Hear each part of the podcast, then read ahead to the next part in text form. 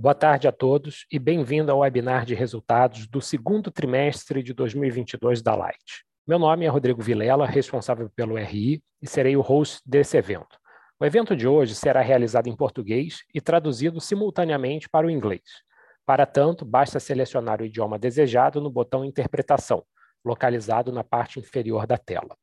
A apresentação e comentários dos resultados serão realizados pelo diretor de Finanças e de Relações com Investidores, Gisomar Marinho. Conosco também está o nosso CEO interino, Wilson Poit, e o CEO eleito, Otávio Lopes, que assume na segunda-feira, dia 15, e fará algumas considerações. Os diretores da companhia participarão da sessão de Q&A. A apresentação que será realizada já está disponível para download no nosso site de RI, mas também será possível acompanhá-la aqui pelo próprio Zoom. Gostaria de lembrá-los de que, neste momento, todos os participantes estão conectados apenas como ouvintes. Após o término das apresentações, na sessão de perguntas e respostas, vou detalhar as instruções para aqueles que desejarem fazer perguntas. E este webinar está sendo gravado e seu áudio ficará disponível no website de RI. Como de praxe, temos aqui o nosso disclaimer. Esclarecemos que eventuais declarações que sejam feitas durante essa apresentação relativas às perspectivas de negócio da companhia, projeções e metas operacionais e financeiras constituem-se em crenças e premissas da diretoria da Light, bem como em informações atualmente disponíveis para a companhia. Considerações futuras não são garantias de desempenho, envolvem riscos, incertezas e premissas. Estas se referem a eventos futuros e, portanto, dependem de circunstâncias que podem ou não ocorrer. Investidores devem compreender que as condições econômicas gerais, condições da indústria e outros fatores operacionais podem afetar os resultados futuros da empresa e podem conduzir a resultados que diferem materialmente daqueles expressos em tais considerações futuras. Bem, Feitos os devidos avisos legais, eu gostaria de passar a palavra agora ao Wilson Poit. Poit, por favor. Boa tarde a todos. Passamos da metade do ano é, com avanços relevantes e seguimos conduzindo o processo de melhoria operacional da Laje. Como vocês sabem, desde o final de junho, eu assumi interinamente a presidência da companhia aguardando a chegada do nosso novo CEO, Otávio Pereira Lopes. Apesar de permanecer no Conselho de Administração, eu deixei a sua presidência e a função que está sendo exercida nesse período pela conselheira Ana Toni, e retorno à presidência do Conselho na próxima segunda-feira. O Otávio tem uma consolidada e exitosa trajetória em processos de turnaround em diversas empresas, inclusive no setor elétrico, e vem com o objetivo de acelerar os planos de melhoria operacional e geração de resultados. A partir da próxima segunda-feira, dia 15, ele será o novo presidente da Light e estamos muito otimistas e confiantes com a sua chegada para dar sequência à reestruturação da empresa. Os resultados reportados nesse segundo trimestre serão detalhados aqui mais à frente pelo Gisomar, mas eu gostaria de destacar que nós alcançamos é, objetivos positivos, tanto do ponto de vista financeiro, como crescimento de EBITDA e uma posição de caixa reforçado, com mais de 4 bilhões de reais na parte operacional. Avançamos em todas as principais iniciativas do plano de combate às perdas e, pelo quinto trimestre consecutivo, reduzimos os índices de perdas. A nossa geradora continua entregando resultados sólidos e a distribuidora figura como a melhor do Brasil em termos de FEC, que é o índice que mede a frequência de interrupção aos consumidores e a terceira melhor do Brasil no DEC, que mede a duração da interrupção. Conquistas é, como estas estão sendo alcançadas com a implementação de um modelo de gestão em que todas as decisões da nossa companhia são baseadas em dados e fatos concretos para assegurar a geração de resultado e a correção de rota quando necessário. Adotamos aqui o hábito vencedor de só ter opiniões e projetos baseados em fatos e dados com fontes e duplamente checadas. Na nossa empresa, nós não queremos mais achismos, chutes e velhos métodos. Queremos as fontes, a checagem disso e que as fontes sejam confiáveis. Temos certeza que só assim vamos tomar boas decisões. Eu não poderia deixar de comentar que neste trimestre nós mantivemos o entendimento com relação ao reconhecimento dos créditos decorrentes da exclusão do ICMS da base de cálculo do PIS e COFINS, apesar da aprovação de uma lei que prevê a devolução desses créditos. Nós não concordamos com essa lei e já tomamos medidas judiciais cabíveis neste momento. Eu aproveito para ressaltar que a Light tem uma forte tradição no campo do direito brasileiro. E ao longo da sua história centenária, sempre contribuiu com o fortalecimento das instituições jurídicas do Brasil. A companhia, inclusive, já dialogou no passado e teve importantes vitórias no Supremo Tribunal Federal, com diversas ocasiões em que beneficiamos, inclusive, consumidores de todo o país.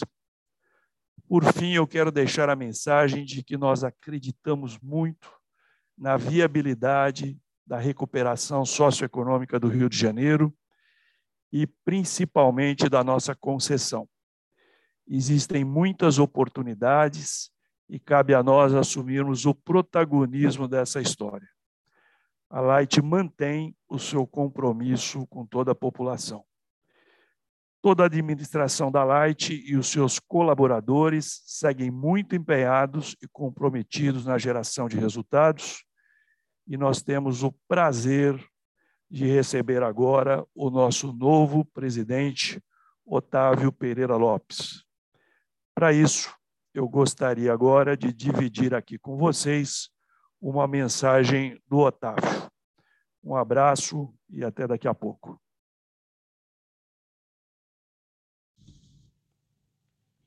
Boa tarde a todos.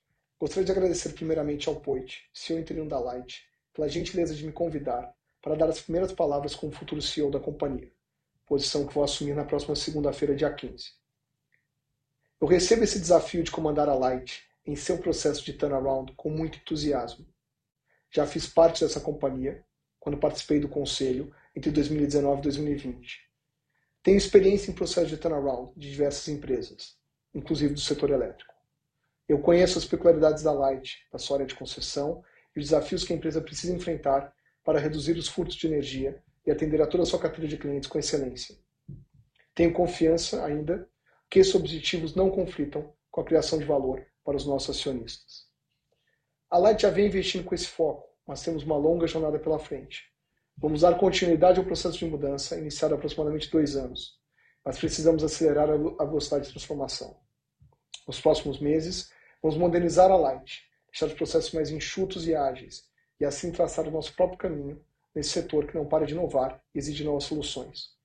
Vamos manter o foco no combate às perdas, mas acelerando processos. O aumento da arrecadação também será uma meta fundamental. Esses recursos vão nos garantir um futuro mais saudável, permitindo novos e melhores investimentos no core business da companhia. Entendo que é um cenário desafiador pela frente, mas temos condições de avançar e fazer da Light uma companhia sustentável financeiramente e ainda mais alinhada às melhores práticas exigidas pelo mercado. Vamos acelerar esse movimento para escrever os próximos capítulos da companhia. Atuaremos com base em temas que se relacionam entre si: otimização dos processos, atualização tecnológica, combate às perdas, melhoria de arrecadação, disciplina financeira, com foco no controle dos gastos gerenciáveis. Sendo também que temos uma agenda regulatória intensa para os próximos anos, Vamos buscar soluções que ao mesmo tempo garantam o nível adequado de serviço para os nossos clientes, levando em conta as peculiaridades da nossa área de concessão, combinado com o retorno necessário para os nossos ativos e futuros investimentos. Mais uma vez, muito obrigado a todos. Despeço agora, já que vou participar do resto da apresentação como ouvinte apenas, passando a bola para os meus colegas, Wilson Poites, Omar Marinho e Rodrigo Vilela, que conduziram esse call. Um abraço e até breve. Obrigado, Otávio Poit. Boa tarde a todos que estão ouvindo essa videoconferência. Seguindo para o slide 4, que já está aí apresentado na tela, começamos falando sobre o mercado faturado da Light no segundo trimestre desse ano. Podemos observar que houve um aumento de 2,9% em relação ao segundo trimestre do ano passado. E o mercado total faturado foi de 6.352 gigawatt-hora, um aumento de 177 gigawatt-hora em relação ao mesmo trimestre do ano passado. Essa variação foi o resultado da redução de 2,3% dos clientes cativos, e um incremento de 11,5% dos clientes classificados como uso de rede, representados pelos clientes livres, as concessionárias e a geração distribuída. Estratificando agora a variação das classes de consumo, conforme podemos ver do nosso slide aí na parte lado direito da tela, é, tivemos uma redução no mercado residencial de 1,9% por conta do período de temperaturas baixas, basicamente entre a segunda quinzena de maio e o fim do mês de junho, embora, na média, a temperatura do trimestre tenha sido um pouco mais elevada do que a do segundo trimestre do ano passado.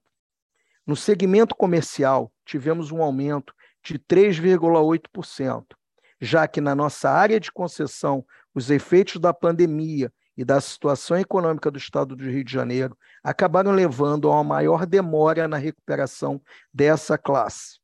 Contudo, passamos a verificar incremento de consumo a partir do primeiro tri desse ano e que se manteve agora durante o segundo trimestre. No segmento industrial, teve uma leve evolução de 0,5%, em especial por conta dos setores metalúrgicos e de siderurgia. Já o segmento de concessionárias, que vinha apresentando redução nos últimos períodos comparativos, obtivemos um crescimento de 28% aproximadamente, devido especialmente ao restabelecimento do fluxo da Light para uma concessionária vizinha, pois parte da carga que transitava da Light para essa concessão foi reduzida pelo funcionamento da termoelétrica na área vizinha. Com o desligamento dessas termoelétricas no início do segundo TRI, isso fez com que esse fluxo fosse restabelecido em benefício da Light novamente. A carga fio teve uma expansão de 2%, totalizando 8.144 gigawatt-hora. Passando agora para o próximo slide, slide 5, temos que a expansão do mercado superou a expansão de carga, fazendo com que a perda total sofresse uma redução. Fechamos as perdas totais desse trimestre em 8.998 gigawatt-hora, e a perda total ex-REN ficou em 9.219 gigawatt-hora. Isso demonstra a continuidade da nossa estratégia de minimizar a apuração e o faturamento de energia não contabilizada, ou a energia recuperada, que é a REN, aos consumidores que passam por regularização. Olhando para o gráfico da direita, observamos o indicador de perda total sobre carga fio, que encerrou o segundo trimestre em 26,41%, um decréscimo de 0,18 ponto percentual, redução pelo quinto trimestre consecutivo, e ficando aproximadamente 4,9 pontos percentuais acima do patamar regulatório que foi definido no nosso processo de revisão tarifária, que finalizou em 15 de março desse ano. Indo agora para o slide 6, reforçamos a dinâmica do nosso programa de combate às perdas. Seguimos na estratégia na qual aumentamos os investimentos em infraestrutura para reduzir a vulnerabilidade da nossa rede, sem deixar de lado o modelo de gestão composto pelas alavancas do processo, visando trazer bons resultados no processo de combate às perdas. Mostramos nesse slide as principais alavancas do nosso processo. No primeiro ponto, a blindagem, regularizamos 20 mil instalações nesse segundo trimestre de 2022, representando um crescimento de, 160, oh, desculpa, de 61% em relação ao primeiro TRI do, do mesmo ano, desse ano. Nesse ano, já realizamos 34 mil instalações que passaram pelo processo de blindagem. Esse processo tem se mostrado bastante resiliente. E algumas áreas em que as perdas estavam na casa de 53% têm se estabilizado para cerca de 14%. Nas inspeções, continuamos avançando e já realizamos 76 mil normalizações ao longo do segundo trimestre desse ano e alcançamos um total de 163 mil normalizações no ano. Na alavanca de substituição de medidores, considerando que a medição é primordial para assegurar o correto faturamento dos nossos clientes e reduzir demandas judiciais por erros por eventuais erros de leitura, no segundo trimestre desse ano efetuamos a troca de 38 mil medidores. No semestre, já foram mais de 95 mil medidores substituídos na nossa área de concessão. No âmbito das comunidades, tivemos um bom avanço. Fizemos normalizações em 9 mil clientes no segundo TRI, praticamente dobrando o número registrado no trimestre passado, onde havíamos feito 5 mil normalizações e assim já atingimos, ao longo desse ano, 14 mil clientes normalizados nas comunidades. Indo agora para o próximo slide, que é o slide 7, e dando, estamos dando continuidade ao acompanhamento que havíamos divulgado no trimestre passado, mostrando um exemplo de localidade que foi uma das precursoras do atual padrão de blindagem. Através desse padrão, é feita uma revisão de todo o sistema de fornecimento de energia da localidade, com a retirada da rede de baixa tensão e a instalação de medição de balanço energético e a colocação das caixas blindadas e balísticas, e também a normalização de 100% dos clientes conectados a essas caixas. A comunidade de Dom Bosco, que fica em Duque de Caxias, às margens da BR-040, na região próxima à Reduque da Petrobras, aqui observamos que a blindagem trouxe resultados importantes e se mostra resiliente ao longo do tempo. Lá na Dom Bosco, tínhamos perdas de aproximadamente 60%. E nós conseguimos reduzir essas perdas por meio do atual padrão de blindagem, que foi implementado em setembro do ano passado para um patamar inferior a 10%. Este é um bom exemplo que demonstra que está sendo muito bem sucedida a iniciativa dessa alavanca de blindagem da nossa rede. Passando agora para o slide 8, vamos falar da nossa arrecadação e da PDD, ou a PCLD. No âmbito da arrecadação, continuamos com bons indicadores.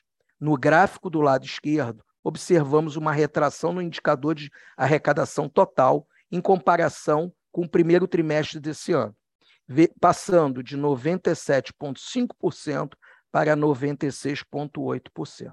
Contudo, essa redução foi devido à menor arrecadação no segmento de varejo, devido ao aumento da base de clientes de baixa renda ocorrida no período. A companhia tem hoje 633 mil clientes de baixa renda. Em comparação com março desse ano, isso representou um aumento de 30 mil clientes de baixa renda e um aumento de 127 mil clientes de baixa renda com relação a um ano atrás. Em contrapartida, a companhia passa a ter um ganho com repasse desse tipo de sub, dessa subvenção, no qual o faturamento a menor para esses clientes é compensado via aporte da CDE. Agora, no gráfico da direita, a gente observa que o indicador da PCLD sobre a ROB, que vem demonstrando uma importante melhora ao longo dos últimos 12 meses, fechando no mês de junho em 2,6%. A PCLD do segundo trimestre encerrou em 67 milhões, 67,3 milhões, desculpe, devido à reversão da PCLD não recorrente, constituída no terceiro trimestre de 2021 pelo processo de recuperação judicial de um de nossos clientes e que foi revertido agora no segundo trimestre desse ano. Se excluirmos esse efeito, a PCLD teria sido de 107,8 milhões de reais, ou seja, 11,6% abaixo daquela registrada no segundo TRI de 2021, que foi de aproximadamente 122 milhões. Agora, no slide 9, antes de entrarmos nos detalhes do EBITDA, gostaria de comentar sobre os créditos de PIS e COFINS, conforme já foi até exposto pelo Poit no início da nossa apresentação. Com base na opinião dos nossos assessores legais e técnico-contábil, mantivemos o entendimento nesse trimestre com relação à manutenção da contabilização que foi realizada no terceiro trimestre de 2019, referente a estes créditos tributários. Consideramos que a lei 14.385 ela é inconstitucional. O passivo adicional para reembolso aos consumidores deve ser classificado como passivo contingente e, de acordo com o IAS 37 ou CPC 25, não identificamos no presente uma provável saída de recursos do nosso caixa. Por isso, entendemos não ter sido necessária a realização da provisão.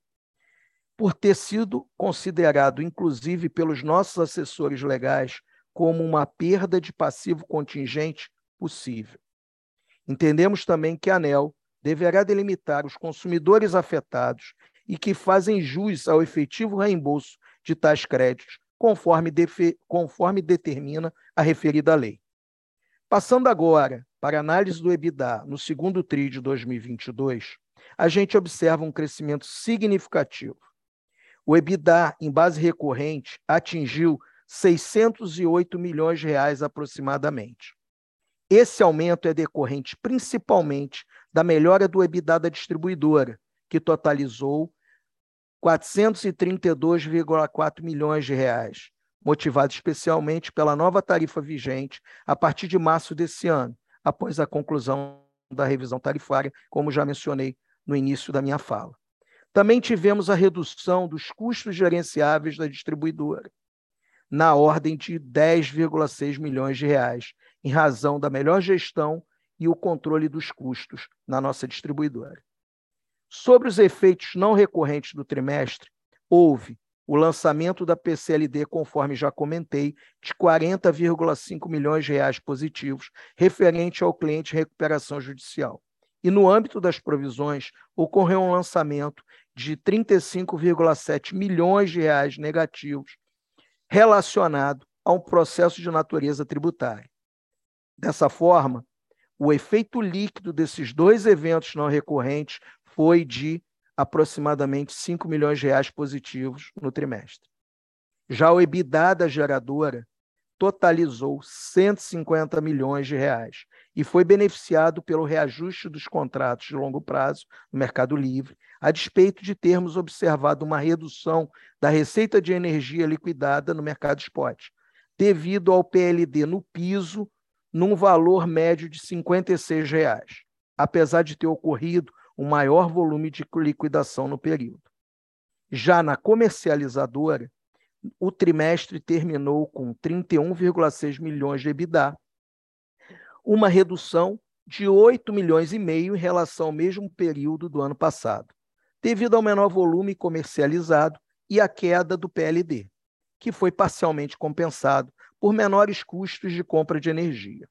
Indo agora para o próximo slide, que é o slide 10, temos o resultado líquido da companhia, que em base recorrente encerrou o segundo trimestre com um prejuízo de aproximadamente 77 milhões de reais. Tivemos uma melhora significativa dos resultados operacionais, com um crescimento de aproximadamente 223 milhões. E observamos um resultado financeiro que pressionou muito o resultado da última linha da nossa DRE. Houve uma piora de aproximadamente 315 milhões no resultado financeiro, principalmente pelo incremento do CDI e do IPCA no período e por termos atualmente uma dívida bruta maior na ordem de 12 bilhões e meio de reais. Cabe destacar que desses 315 milhões negativos do resultado financeiro, temos um impacto de aproximadamente 152 milhões de marcação a mercado dos nossos swaps de dívida em moeda estrangeira. Porém, esse impacto de marcação a mercado não representa efeito no caixa da companhia. Indo agora para o próximo slide, vamos mostrar aqui alguns indicadores ligados ao nosso endividamento.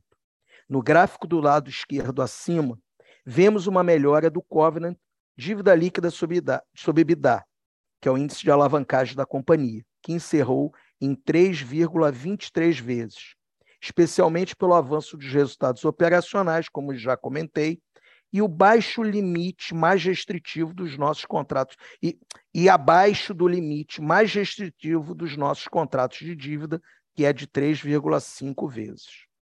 No gráfico abaixo, o custo da dívida, observamos um aumento do custo nominal para 13,5% e do custo real para 1,4%. Já no gráfico à direita desse slide, vemos o cronograma de amortizações das nossas dívidas e a nossa posição de caixa consolidado, que nesse trimestre terminou na ordem de 4 bilhões aproximadamente, que é mais do que suficiente para honrar os nossos compromissos nos próximos anos. O prazo médio das nossas dívidas ficou em 3,2 anos. Lembrando que em 2023 poderemos acessar novamente o mercado de debêntures de infraestrutura, devido à recomposição do lastro por uma eventual futura emissão de debêntures nesse, nesse sistema.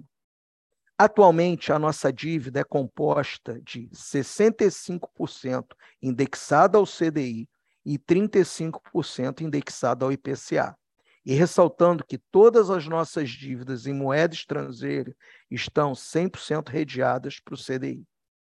Passando agora para o último slide da nossa apresentação, vamos comentar alguns destaques da nossa agenda ESG.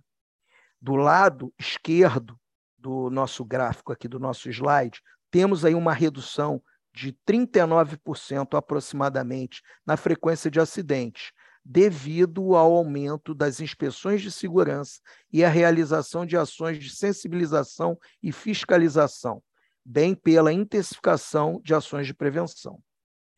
No segundo bullet, realizamos uma redução de consumo interno de energia de 3,6%, devido às ações para uso eficiente da energia nos sites da companhia o que contribui para um importante indicador com relação às mudanças climáticas.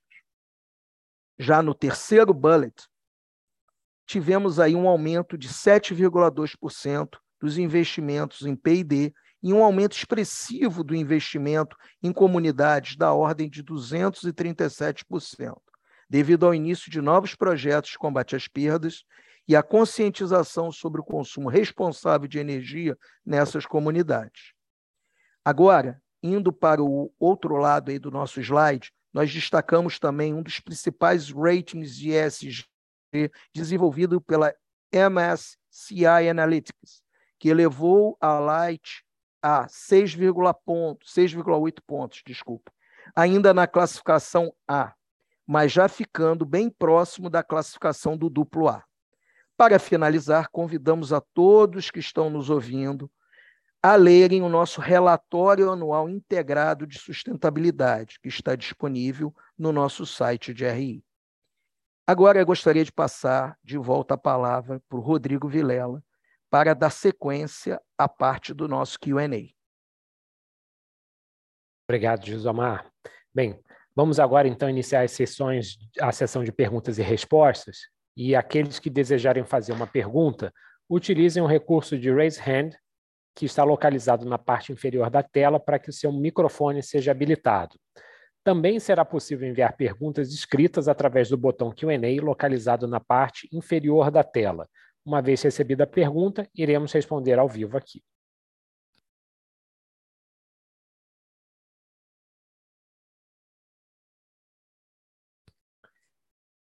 André Sampaio, analista do Banco Santander. André, pode seguir, por favor.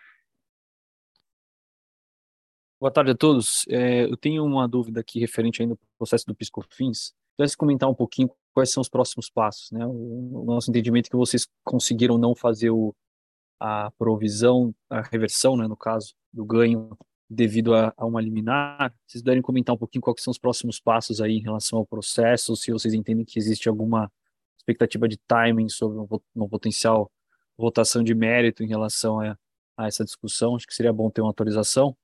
E se eu puder tocar um segundo tema, se agora com, com as questões é, da, da, mudança do CEO, se vocês já têm alguma expectativa de mudança de estratégia ou se a ideia de fato é manter a estratégia que estava sendo tomada na, na gestão é, anterior.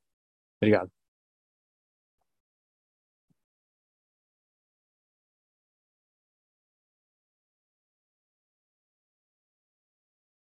André, boa tarde. Obrigado aí pela sua pergunta, iniciando aí a questão do PiscoFins. É, isso aí tem a nossa estratégia jurídica. É, isso daí é uma questão um pouco mais reservada da companhia.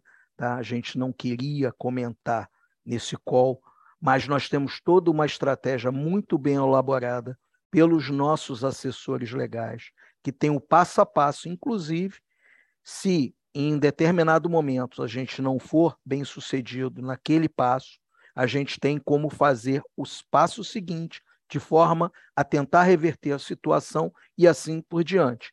E como você bem sabe, infelizmente, no nosso país, nós não conseguimos dar um prazo para questões que vão para a justiça. E até porque esse é o tipo de caso que pode sair da primeira para a segunda instância, inclusive terminar no STF. Então é muito difícil a gente precisar um prazo para isso. Eu vou passar agora a palavra para o Poit, que acho que ele vai colocar aí a questão com relação ao Otávio. Obrigado. Obrigado. Olha, nós estamos muito otimistas com a chegada do Otávio. É um profissional conhecido no mercado, com bastante experiência em turnaround. Inclusive, tem uma história de muito sucesso no setor elétrico. Conhece bastante o setor. Conhece a Light, que já trabalhou aqui, inclusive, no conselho da Light, e com posições bastante firmes. Está é, tá bastante alinhado com a gente, que mesmo agora, antes dele da data de início, a gente tem conversado muito, ele tem acompanhado o que vem acontecendo e ele vem com muita vontade, como ele disse aí, vocês acabaram de ouvir, o objetivo é acelerar os planos de melhoria operacional, geração de resultados e um mais rápido e mais forte turnaround da empresa. Obrigado. Muito obrigado, pessoal.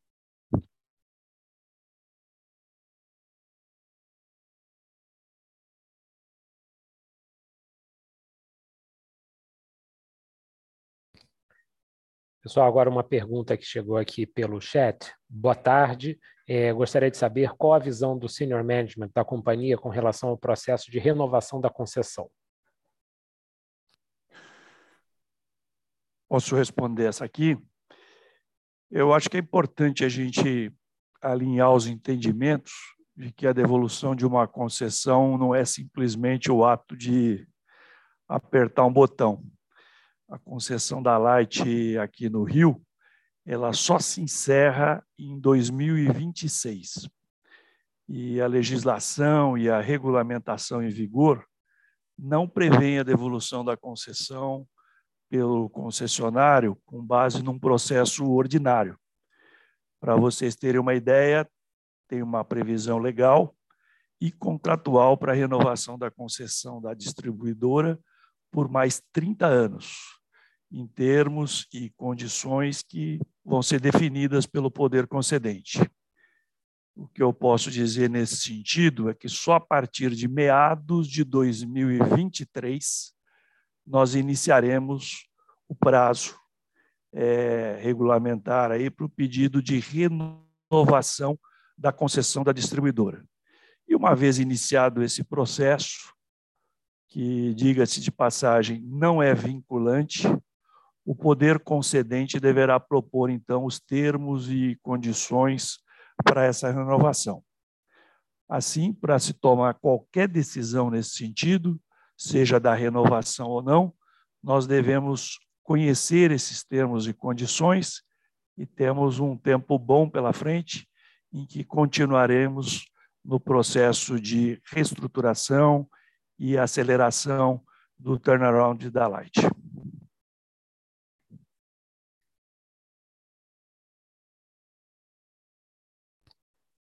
Passar a palavra agora ao Marcelo Sá, analista do Itaú BBA. Ah, Marcelo tirou aqui a intenção dele de falar. Eu passo então a palavra agora ao Matheus Amorim, analista da Nave. Matheus, pode seguir, por favor. Opa, tudo bem, pessoal? Obrigado aí por pegar minha pergunta. É, eu tenho duas dúvidas. É, a primeira dúvida é com relação a, aos investimentos. A, a, empresa, enfim, desde o meio do ano passado, é, quando a gente faz acompanhamento, aumentou os investimentos em é, distribuição. É, e aí é, a gente vê que esse ano ela, os investimentos também têm é, aumentado versus a média histórica. eu queria entender um pouco é, essa lógica, porque agora, início de ciclo, geralmente é a parte, enfim, que tem menos interesse em, em termos de investimento, que demora aí, ainda 4, 5 anos é, para poder reconhecer na base. Então, queria entender um pouco se a gente deve continuar vendo essa, esse investimento, é, esse CAPEX é, acima é, do histórico ou não, é, e o segundo ponto é a empresa vem, vem tendo um aumento de, de endividamento líquido é, relevante nos, nos, nos, últimos 18 meses. E aí eu queria entender um pouco como que funciona a estratégia de funding, dado que a, que a distribuidora tem um contrato atual vencendo em 2026 e a geradora, enfim, um pouco tempo depois. Se isso acaba atrapalhando tomar mais funding de longo prazo, a taxas mais interessantes, de repente com BNDES, enfim, é, após o vencimento da concessão, porque realmente, assim, por ignorância, eu, eu não entendo bem como isso funciona. Obrigado. Ok, Matheus, é, obrigado aí pelas tuas questões. Eu vou começar aí pela tua segunda pergunta da questão do fundo. Primeiro, é, para esse ano, a gente não tem mais necessidade nenhuma de fundo adicional, nem para poder honrar os nossos compromissos de amortização de dívida desse ano, nem tão pouco para fazer frente aos investimentos que nós temos aí programados para o ano inteiro, que é a sua primeira pergunta e que eu vou falar também. É, com relação à questão é, de funding, é, a gente entende que a gente tem aí é, o mercado aberto, tá? inclusive a gente conseguiu aí em abril colocar aí o, a nossa debenture, que não foi nenhuma debenture incentivada, com 1 bilhão e 300, tudo a mercado, então isso foi, foi num, num, num preço razoável, apesar de toda a subida da, das taxas de juros. Inclusive, como você mencionou, é, nós fizemos até uma mudança na nossa estratégia, ou seja, a gente vinha ao longo dos últimos anos com uma estratégia de alongamento da dívida e redução do custo. É, como esse ano a gente sabe que é foi um ano e está, está sendo um ano turbulento por várias razões, não só por questões ah, exógenas, né, ou seja, do mercado internacional, como a guerra lá da Rússia com a Ucrânia e a elevação da taxa de juros nos Estados Unidos e na Europa como um todo, tudo isso daí colaborou aí para uma pressão aqui dentro de casa das taxas de juros. Então a gente até como estratégia, a gente reduziu o prazo nessa captação de 1.300 Tá? Só que ano que vem, como eu mencionei até durante a apresentação, a gente abre lastro novamente para voltar a acessar aquele mercado de debênture incentivado que geralmente tem um prazo bem mais longo, superior à média dos 5, 7 anos de uma debênture normal. Tá? Então, com base nisso, ano que vem, a gente com certeza deve analisar o mercado e ver aí alguma alternativa interessante de, de captação da dívida e rolagem. Tá? Nós temos uma estratégia também que é para o futuro, aí eu não tenho como precisar a, a data, né? mas com base nos investimentos, aí eu vou pegar o gancho na tua primeira pergunta, que é por que a gente aumentou da média dos investimentos, do, dos ciclos né, da companhia, que geralmente são de cinco anos de investimento. Esse ano a gente acelerou aí um pouco na questão dos investimentos de combate às perdas, que eu até o mencionei em um dos slides da apresentação, até para a gente tentar capturar já ao longo do, do ano que vem a, o resultado desses investimentos. Tá? E também, por uma questão de sazonalidade, nós também antecipamos alguns investimentos de manutenção, de investimentos de, de expansão da rede. Tá? E esses, e por quê? Por causa de questões até de, de, de chuva. Então, a gente trouxe para agora, para o segundo trimestre e ao longo agora do terceiro trimestre, investimentos que estavam previstos no quarto trimestre desse ano para fugir ali da janela das chuvas, que dificulta esse tipo de obra que é um pouco mais complexa. Tá? Então, é por isso que você está vendo aí uma elevação acima da média dos nossos investimentos nesse período. Tá bom? É, é até passando aí para você, é, Rodrigo, para você dar uma completada aí nessa questão, por favor. Com certeza, Josemar. Então, acho que, Matheus, um outro ponto também para que seja analisado, né? É, ano passado, a distribuidora teve um investimento da ordem de 1 bilhão e 200, cerca de aproximadamente uh, 1 bilhão em ativos elétricos. Dentro dessa parcela, a parcela ligada à engenharia acabou tendo aí uma, uma, uma um, uma, uma participação maior dentro desse valor total. Esse ano, de acordo aí com a, com a, a, a estratégia da companhia, nós te, teremos um investimento dentre ativos, é, um investimento total na casa de aproximadamente 1 bilhão e 100, sendo que de ativos elétricos na casa de 950 milhões, sendo aproximadamente 600 milhões uh, destinados a iniciativas comerciais, ou seja, combate a perdas e arrecadação. Então, a gente está falando em algo uh, como, não é, entre atividades do comercial e engenharia, ativos elétricos, totalizando aí a, algo aproximadamente ah, como uns 950 milhões. Considerando a QRR atual da companhia, de cerca de 850 milhões, a gente está cerca ali de 10% a 12% ah, ah, ah, de investimento superior à QRR, que nós acreditamos que nesse momento é adequado de acordo com ah, os desafios que a companhia tem. Tá? Entendi, obrigado.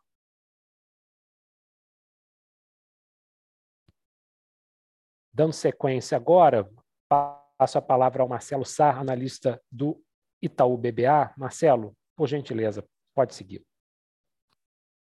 Oi, pessoal. É, obrigado pelo call. É, eu tenho duas perguntas. É, uma em relação à geração de caixa, né?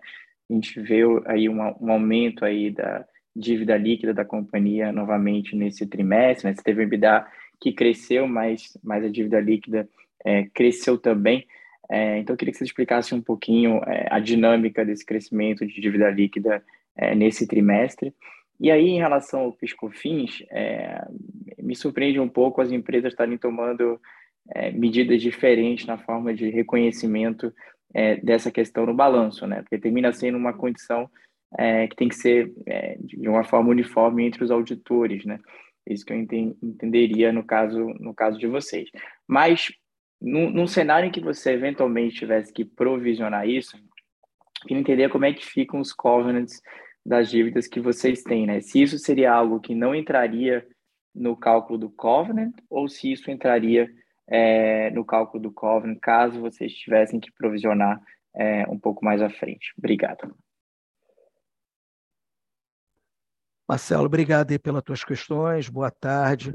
É, primeiro, eu vou começar pelo teu segundo ponto, que essa questão, se tivesse que provisionar, se teria impacto nos covenants das nossas dívidas. Não, não teria nenhum impacto em nenhum covenant de dívida da companhia, dado que nos nossos covenants, nos no, no nosso covenant de endividamento, ele é o EBITDA ajustado. Então, ele, ele exclui qualquer evento não recorrente, como é esse, como seria esse evento dessa provisão, caso ela tivesse que ser feita.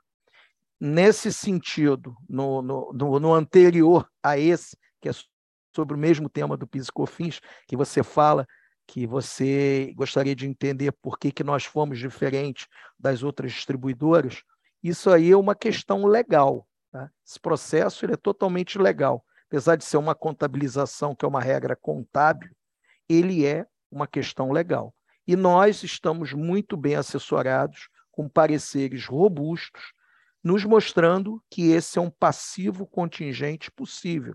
E como todo passivo contingente possível, não há razão para você fazer nesse momento qualquer tipo de provisionamento, tá? E indo para o seu primeiro questionamento com relação à pressão no caixa e etc., a gente já tem aí, ou seja, primeiro, a pressão que você vê agora é um pouquinho em função da aceleração dos investimentos, como eu já respondi para o Matheus na pergunta anterior. Tá? Então, isso acaba gerando aí um pouquinho da pressão no caixa agora, mas a gente já tinha estimado em mais ou menos aí 870 milhões aí de saída de caixa dos investimentos ao longo do ano, como a gente também aí tem mais outros 370 milhões aí do fluxo do pagamento de juros. Tá? Então, dito isso, a gente entende que a gente, seja mesmo com todas essas pressões, a gente, e até dos juros, é não só a Light, né, por nós sermos uma empresa com uma dívida significativa, a gente acaba tendo essa pressão, mas isso aí todas as empresas do Brasil estão sentindo isso, se, que tenham dívida, né, porque geralmente ou está indexada no CDI ou no IPCA, que tiveram crescimentos substanciais quando você compara aí é, esse, é, esse pagamento, esse fluxo de juros, o impacto nesse fluxo de juros desse ano versus o que aconteceu no ano passado. Tá bom, Marcelo? Perfeito, obrigado. Vocês têm alguma estimativa que vocês podem compartilhar de qual trimestre é, você chegaria no momento em que a dívida fica estável, a dívida líquida, e, e para de subir? Quando vocês estão vendo esse turning point, né? Porque agora você começou a ter o efeito, né? Da revisão tarifária, né, que aumentou a geração de caixa da companhia, por outro lado, você tem esse efeito de despesa financeira mais alta e que vai continuar certamente aí esse ano todo e talvez até metade ali do de, de 2023, né? Você acha que em algum momento antes do corte de juros você pode ter essa reversão e a sua dívida líquida começar a cair ou até lá provavelmente você vai ter um cenário de dívida líquida crescente, é, dadas essas pressões que a gente discutiu, né? Capex mais alto, despesa financeira elevada.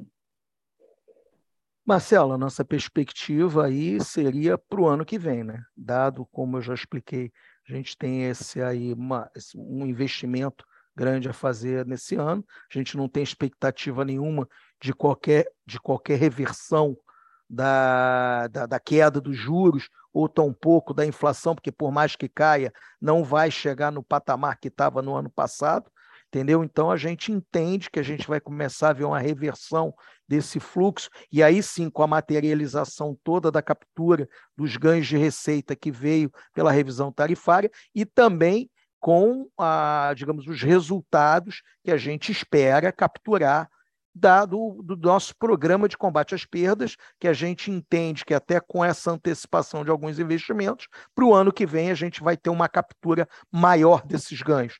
Então, ao longo do ano que vem, provavelmente deve ser lá para o segundo, terceiro trimestre, a gente deve ter uma reversão nessa questão do endividamento líquido. Tá bom? Muito obrigado. Tá ótimo.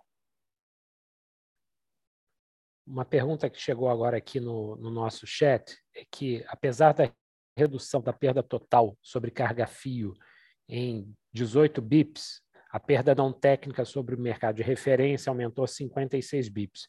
É, por que essa variação do indicador perda não técnica sobre o mercado?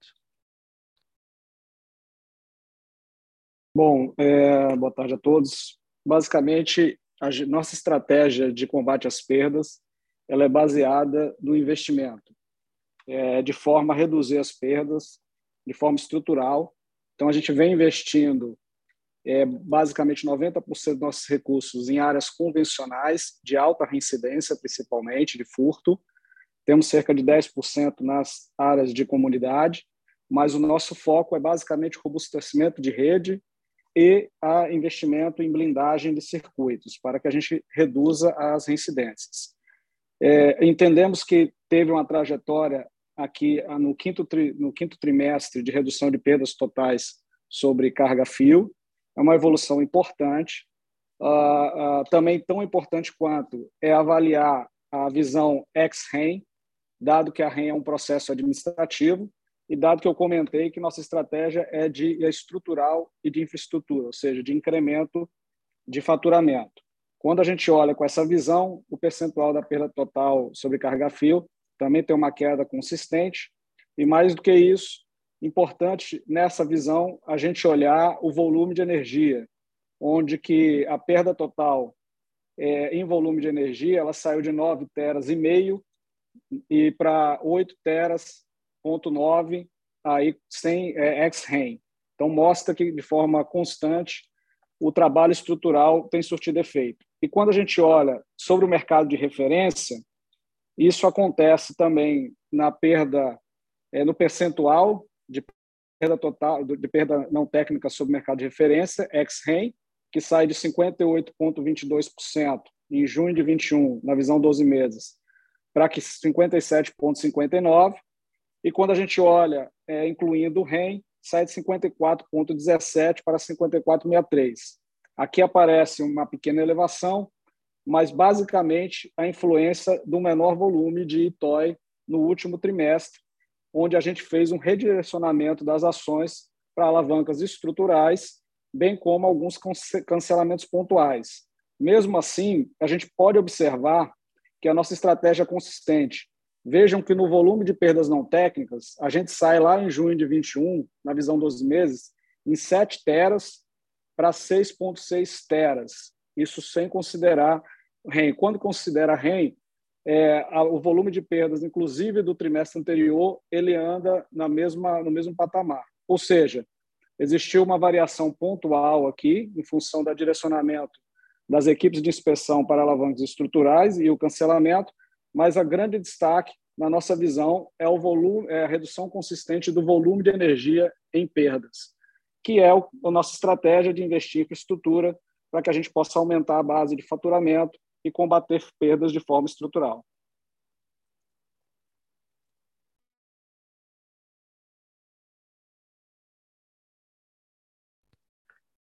Bem, chegamos aqui ao fim do nosso call e eu então gostaria de agradecer a participação de todos e reforçar que o time de RI está sempre à disposição para esclarecer todas as dúvidas. Boa tarde e até o nosso próximo encontro. Obrigado.